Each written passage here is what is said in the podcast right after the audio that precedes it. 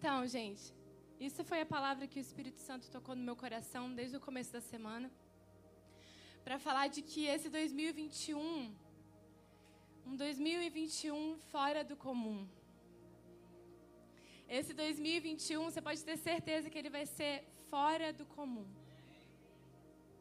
E fora do comum, como? O que, que é o normal?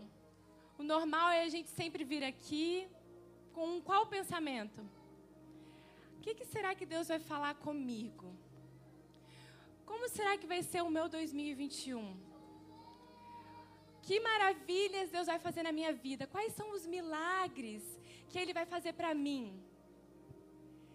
E muitas vezes a gente tem isso automaticamente de olhar para nós, sempre o que é para mim, o que vai ser para mim, quais vão ser os meus sonhos realizados, quais vão ser os meus milagres, o que Deus vai fazer para mim. Mas a gente percebeu que desde que o ano começou, o Espírito Santo tem falado algo em comum para todos nós que temos subido aqui, que é para falar sobre o quê? Sobre o meu amor pelo outro. Não sobre eu, mas sobre nós. E esse 2021, o Espírito Santo falou isso muito forte no meu coração. Que esse 2021 nós vamos dar, doar de nós. Amém? Doar de nós como a gente nunca doou antes. E não é de que nós não vamos viver algo maravilhoso nas nossas vidas, porque nós vamos viver algo maravilhoso nas nossas vidas, mas isso vai estar relacionado completamente relacionado ao meu doar para o outro. Porque quando você estiver fazendo isso esse ano, o Senhor vai suprir cada uma das suas necessidades. Enquanto você estiver doando um pouco de você, seja como for, o Senhor vai estar abençoando, cuidando de tudo na sua vida. Você vai doar de forma sobrenatural e você vai receber de forma sobrenatural. Vocês estão acompanhando, gente? Se você viu, viu, o Reinaldo subir aqui no primeiro culto do ano, o que, que ele falou? Sobre a gente doar para multiplicar. Foi isso? Compartilhar para multiplicar. Aí veio o JP e falou de que na cura de Jairo, ele acabou, no meio dessa cura, doando o tempo dele, que era tão precioso, que a filha dele estava morrendo lá, para ser benção em outras vidas. Que ele atendeu a mulher hemorrágica. No Zoe Gathering de ontem, quem estava aqui viu o Clay falar sobre amarmos uns aos outros.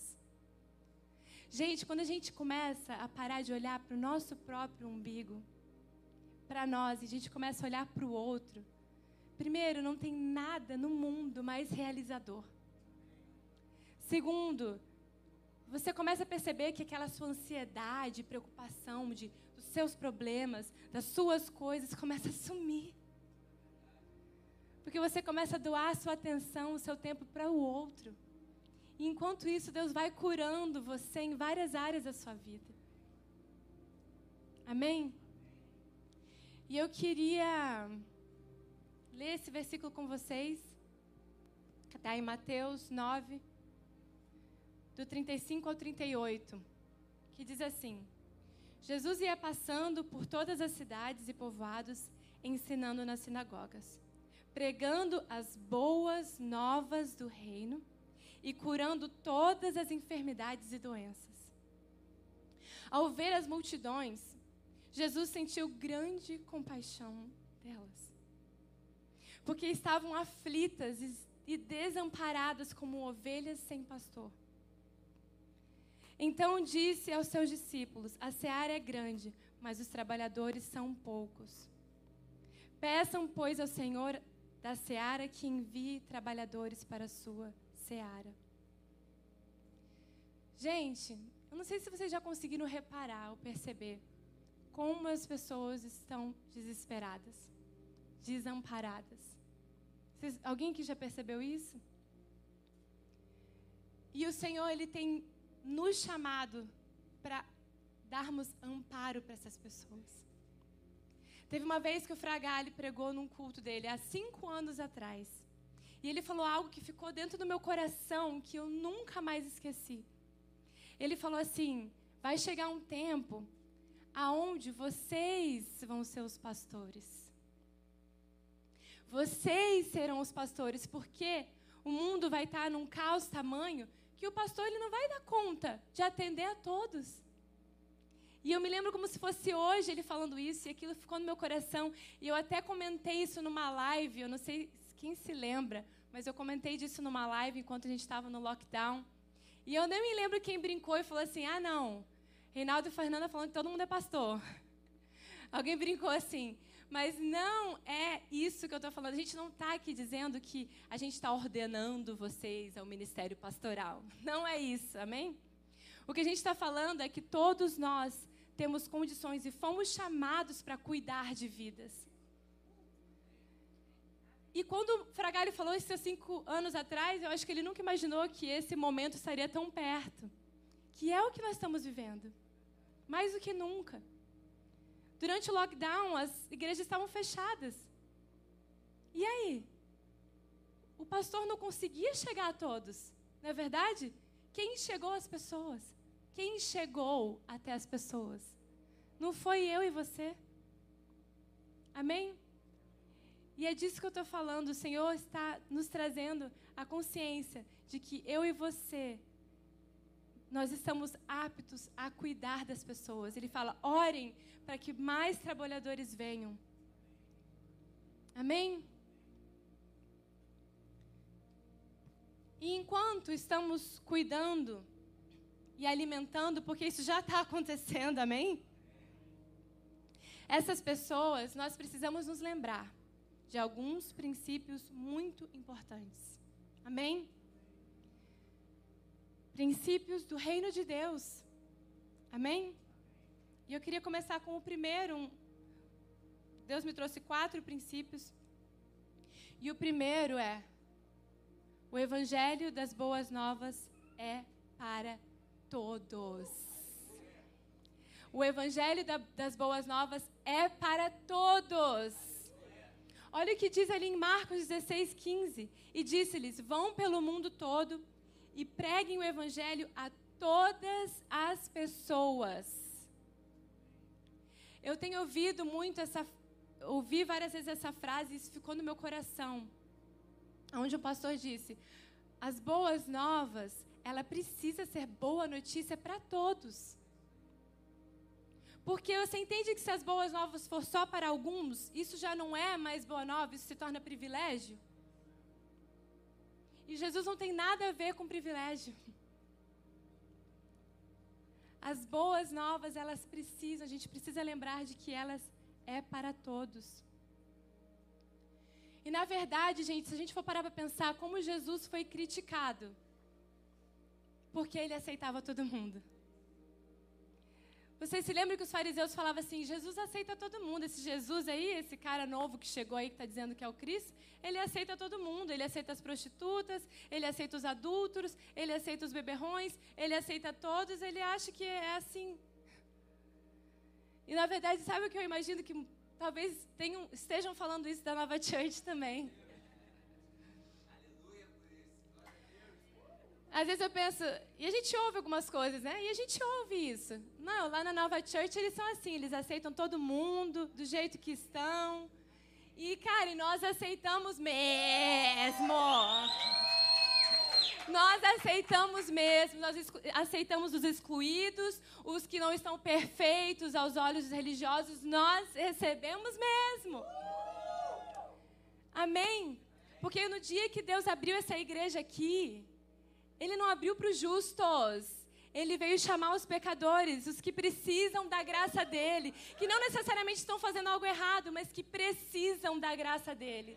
Que não conseguem se justificar por suas próprias obras, mas precisam da justificação que vem dele. A gente precisa lembrar, sabe, church, nós estamos aqui por algo bem específico, que é para receber mesmo essas pessoas. E eu sei que isso às vezes incomoda algumas pessoas. E às vezes elas saem da igreja. E tudo bem. Graças a Deus, quem está comigo e com o rei desde o início sabe que a gente nunca olhou para números. a gente, como a gente tem falado, a gente não é o tutor da salvação de ninguém. Nós não somos responsáveis pela salvação de ninguém. Jesus é. Aonde ela vai se sentir mais à vontade, aonde ela vai sentir que é a casa dela, amém.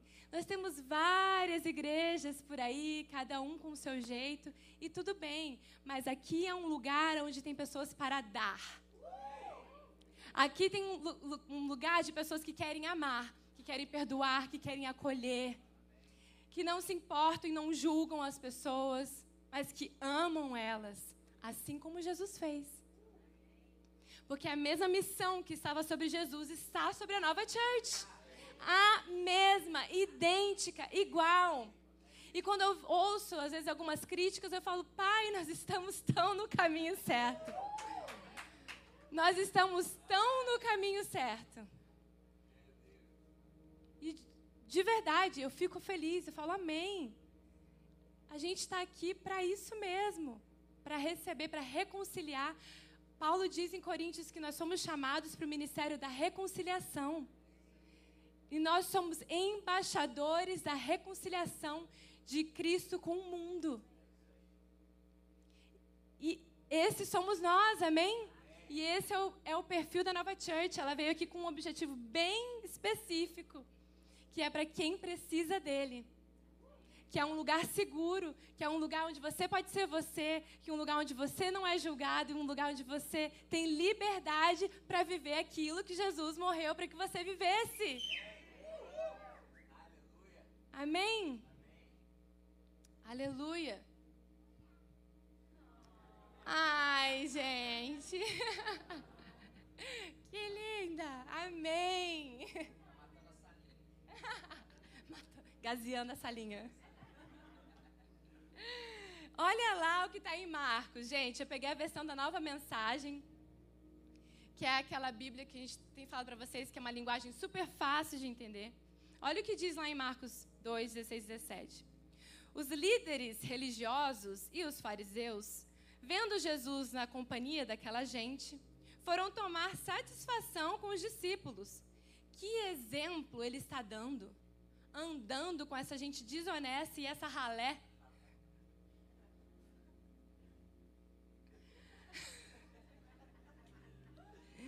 Não me misturo com essa gentalha. Os chechelentos. Meu Deus, a gente ri, mas é triste. Jesus escutou a crítica e reagiu. Quem precisa de médico? Quem é saudável ou quem é doente? Eu estou aqui. Meu Deus. Eu estou aqui para dar atenção aos de fora e não para mimar os de casa que se acham justos.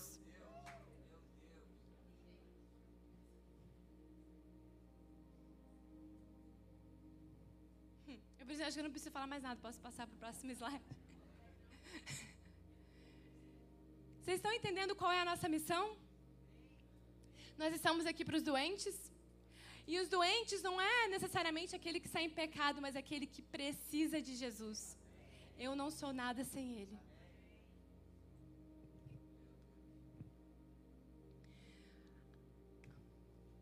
Aí vem aquela perguntinha, né? Ou algo que passa na mente de vocês, porque a gente aqui lê mente, brincadeira. Mas eu imagino, é brincadeira. Pessoal da internet, é brincadeira.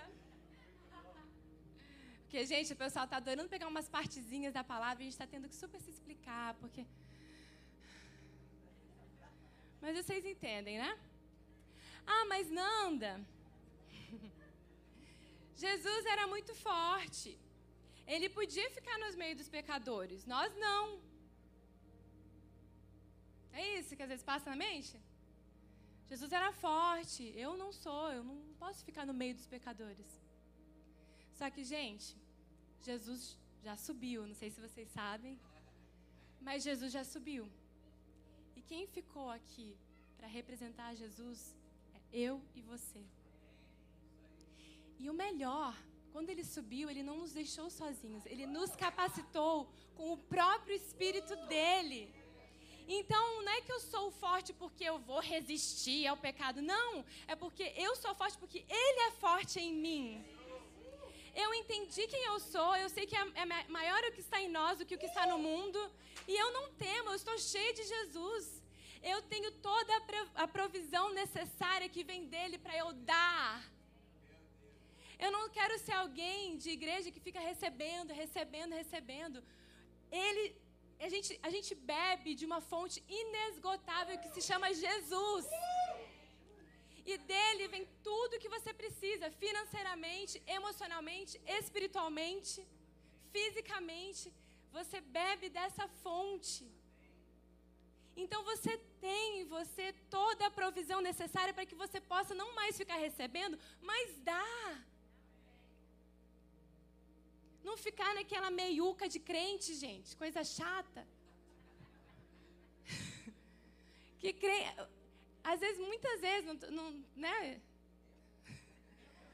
Mas é aquela coisa de crente que fica ali criticando, fofocando e falando da outra igreja, falando não sei o que lá. A gente não tem tempo para isso, não, gente. A gente tem vidas para salvar, a gente tem vidas para perdoar, a gente tem vidas para libertar. Amém? E não vem falar assim, ah, não é fofoca, não, é motivo de oração. Sabe o que, que é? É que não é fofoca, eu estou contando isso para a gente orar por aquela pessoa. Não, não é. Não é motivo de oração, é fofoca mesmo.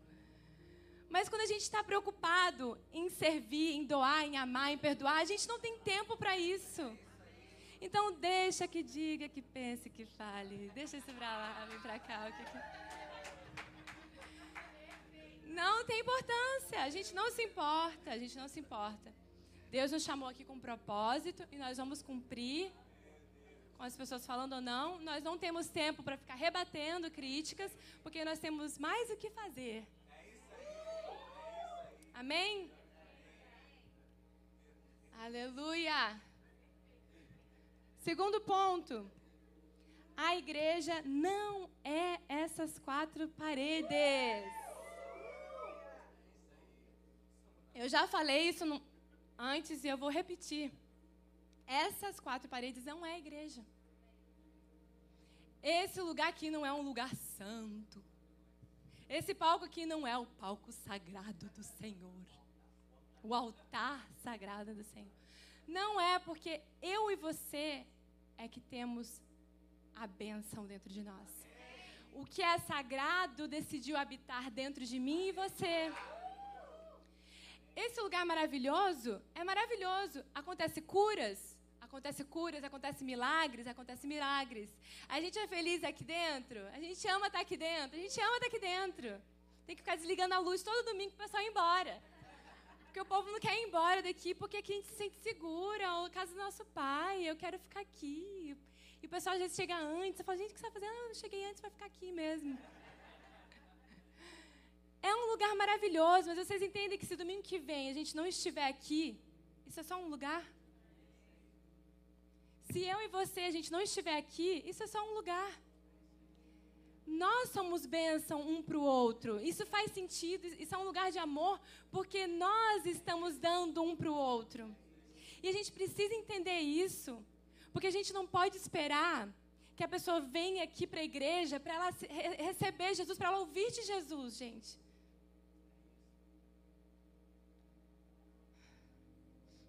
Vou repetir. A gente não pode esperar que a pessoa entre aqui nessas quatro paredes para que ela ouça de Jesus. Gente, as pessoas precisam de Jesus. Elas precisam de uma palavra sua. Elas precisam de uma atenção sua. Amém? Não estou dizendo. Ai, que bom que eu não estou dizendo que não devemos congregar juntos, amém, gente? Isso é importante? É maravilhoso? É. Mas eu só tenho que, preciso que vocês entendam que a igreja somos nós. Porque enquanto a religião ela fala assim, venha para o meu templo, a religião diz, venha para o meu templo. Eu preciso ver números, não é isso? Às vezes. Só que eu preciso que a gente entenda que a gente não precisa necessariamente trazer a pessoa aqui. O reino de Deus funciona funciona assim: você chega para a pessoa que trabalha com você e fala assim: o templo, a igreja, ela acabou de chegar a você. Ela está aqui com você. Sabe por quê, gente? Muita gente não vai vir para a igreja. E aí a gente vai ficar esperando. Meu Deus, gente, misericórdia, sério.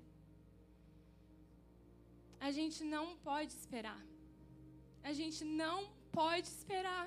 A gente não pode esperar que as pessoas entrem aqui dentro para ouvir falar de Jesus. Porque pode ser que elas nunca entrem. E aí, quem, quem vai fazer uma oração com ela? Quem vai revelar Jesus? Quem vai mostrar que existe um lugar seguro, que existe um lugar de descanso para a alma delas? A gente não pode deixar as pessoas perecerem. Como Jesus falou, deu um, um, uma grande compaixão. E se você for olhar no, no original, essa palavra grande compaixão está relacionado com dor. Ele sentiu uma dor no coração dele. Isso doeu em Jesus.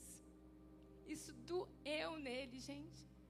Em ver as pessoas desamparadas porque a, a religião está preocupada em trazer aqui para o templo. Se a pessoa vier, bênção, mas a gente não pode ficar esperando que elas venham. Amém, gente? Tem alguém aqui comigo? Aleluia. A bênção não está em 2030 Powers Ferry Road, Atlanta, 30339. Nós somos a bênção. Amém? O Reinaldo, gente, o Reinaldo é uma bênção, mas ele não é a única, a única bênção que tem aqui. Ele não é o único homem de Deus que tem aqui. Eu queria muito que alguém entrasse por aquela porta e perguntasse para o Arthur, Arthur está ali, e perguntasse assim: Olá, boa noite, eu gostaria de conhecer o homem de Deus dessa igreja. E aí o Arthur ia falar assim: Meu Deus, mas que pergunta difícil. Né, Arthur? Vaso precioso. Vocês estão entendendo, gente? Eu quero que Arthur fale assim, mas rapaz, você me fez uma pergunta difícil agora. Quem é o homem de Deus dessa igreja? Tem muitos, e agora? Amém, gente? Que todos nós temos o Espírito que ressuscitou Jesus dentre os mortos, habitando dentro de mim e você. Nós temos provisão para curar, nós temos provisão para orar, nós temos provisão para abraçar, nós temos provisão para consolar. Amém? Porque nunca é sobre eu e você. Porque você pode pensar assim, mas como eu, Fernanda? Para para olhar para mim, Fernanda. Eu não dou conta de cuidar de mim mesmo. Olha o que você está me pedindo. Mas nunca se tratou de mim e de você? Nunca se tratou das nossas falhas, dos nossos defeitos. Sempre foi sobre Jesus. Sempre foi sobre Ele. Como o Clay falou ontem no Gathering, ah, porque eu preciso estar santo. Você já foi santificado pelo sangue de Jesus. Ah, porque eu preciso disso para servir, eu preciso disso para estar ali no altar sagrado. Jesus foi quem te lavou e te fez justo e, e te habilitou você está entendendo que foi por causa do sangue dele que hoje nós podemos ser bênção na vida do outro, servir aqui, porque, gente, todos nós temos erros e falhas. Eu tenho os meus erros e as minhas falhas. E imagine se eu precisasse que estar tá sempre perfeita para estar tá aqui em cima.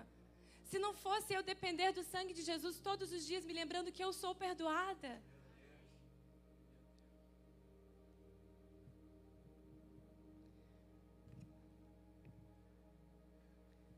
Terceiro ponto. A justiça de Deus não é a minha justiça.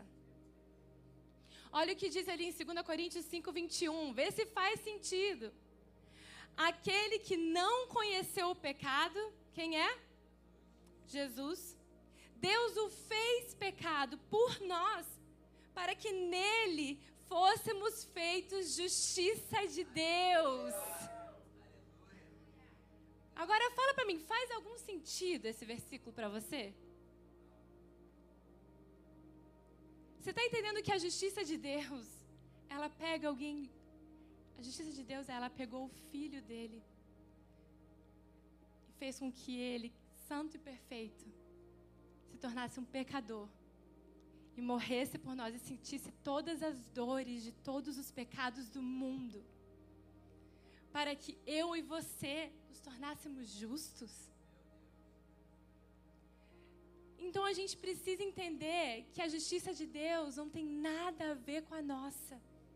Não tem nada a ver com meritocracia, tem a ver com Jesus e 100% Jesus. Não tem a ver com 1% seu, tem a ver com 100% de Jesus e zero seu.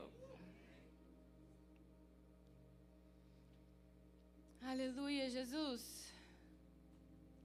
Quando eu leio isso, de que a justiça de Deus não é a nossa justiça, eu me lembro muito daquela passagem que Jesus falou assim: que tinham dois homens que foram orar. Vocês se lembram? Não sei se eu coloquei aqui. Não. Dois homens que foram orar. Um, um fariseu, e o outro, um publicano, cobrador de impostos. Aos olhos do fariseu, um pecador. E o justo fariseu, ele chega diante de Deus e fala: Deus, eu estou aqui, mas eu não sou como aquele ali, não. Aquele ali, pecador, adúltero. Eu, Deus, eu cumpro todos os seus mandamentos. Eu jejuo duas vezes por semana. Vão, depois vão lá ler se não é exatamente isso. E Jesus fala que o outro publicano mal conseguia olhar para cima, de cabeça baixa. Ele dizia: Deus, tem misericórdia de mim. Eu preciso de você. E Jesus pergunta: e vocês sabem qual oração foi respondida? O do publicano. E isso chocou os fariseus demais. Porque eles tinham uma visão de reino de Deus. Jesus veio e bagunçou a coisa toda. E mostrou para eles algo completamente diferente do que eles imaginavam. Porque essa palavra reino de Deus, ela era muito comum aos judeus. Eles usavam reino dos céus, reino de Deus. Só que o que, que eles achavam que era o reino de Deus? Que o Messias ia vir, ia destruir Roma, ia fazer os judeus poderosos sobre toda a terra. E agora eu vou comandar na terra, eu tenho todos os recursos e Roma destruída nos meus pés. Só que vem Jesus e fala: Meus queridos, você, vocês realmente acham que o reino de Deus é isso? Não tem nada a ver com o que vocês acham.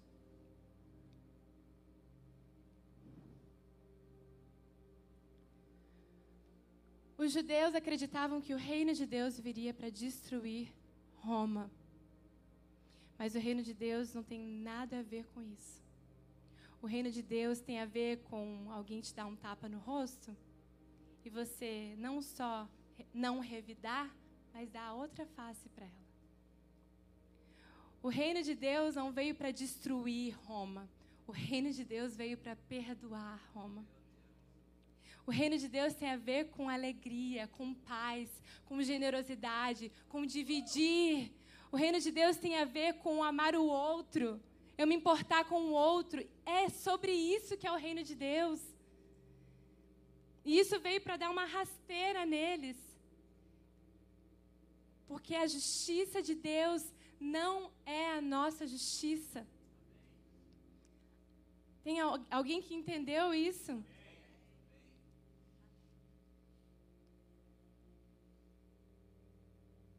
O reino de Deus não veio destruir Roma.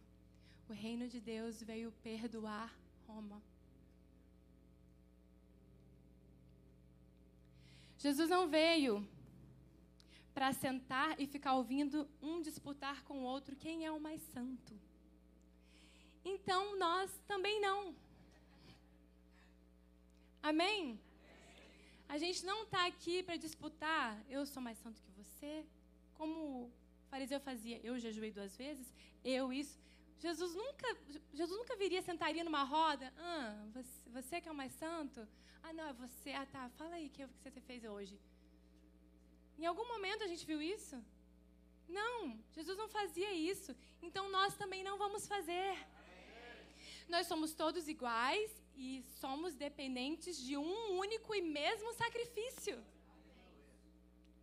Todos nós, perfeitos ou não, justos ou não, aos próprios olhos, todos nós dependemos de um único e mesmo sangue.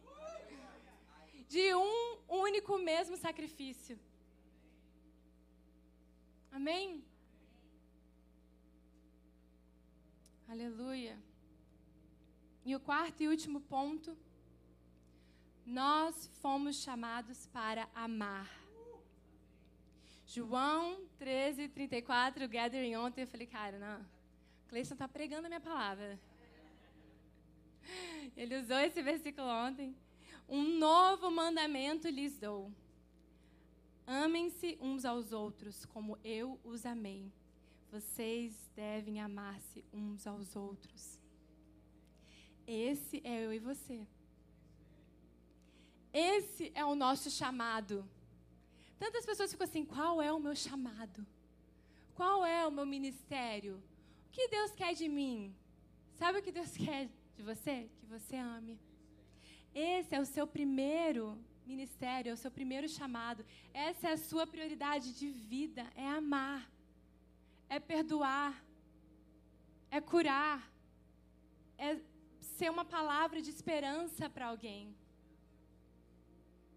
Amém, gente?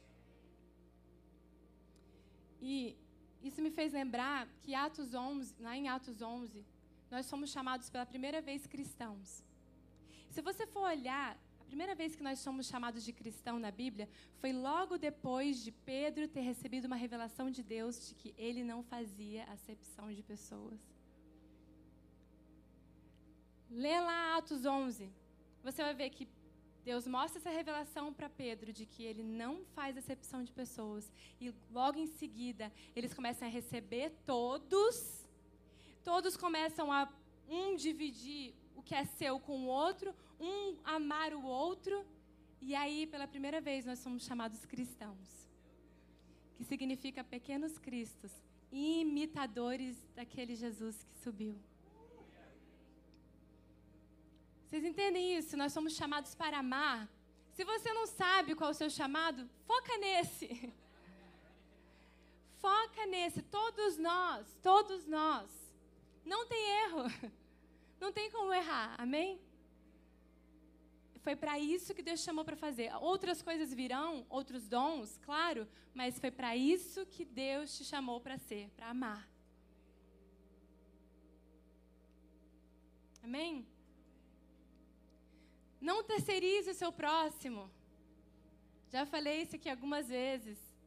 Não terceirize o seu próximo. O que é terceirizar o próximo?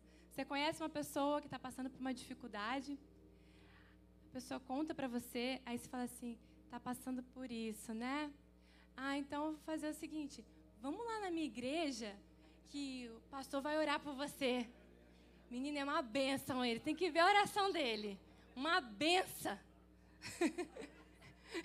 Uma benção. Então vamos lá na minha igreja para você ouvir o meu pastor falar. Ele fala bonito, menina. Vocês estão entendendo que assim você está terceirizando o seu próximo? Você está pegando ele, tirando aqui, botando ali para alguém orar por ele. Sendo que nós estamos ali, aquela pessoa que apareceu para você, Deus colocou ela do seu lado. Deus colocou ela do seu lado. Amém?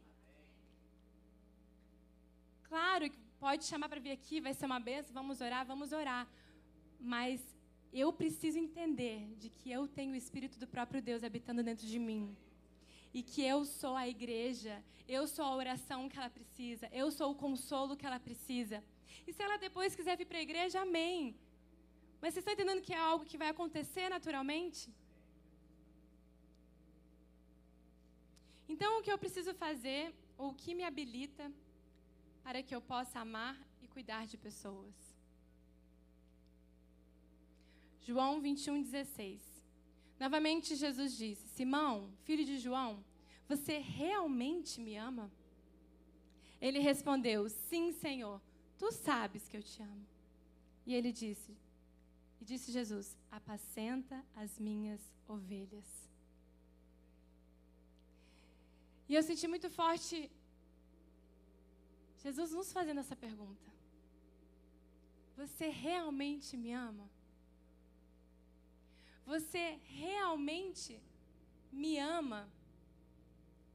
Você realmente, ele perguntou várias vezes, você realmente me ama? Então, cuida das minhas ovelhas. Então, cuida das minhas ovelhas. Amém? E a gente aprendeu que apacentar é o que, gente? Alimentar. Apacentar é alimentar. E alimentar com o quê? Qual é o nosso pão? Qual é o nosso alimento? Jesus. Jesus é a palavra, a palavra é Jesus. E é com isso que a gente vai alimentar as pessoas, amém? Não é sobre assuntos, é sobre Jesus.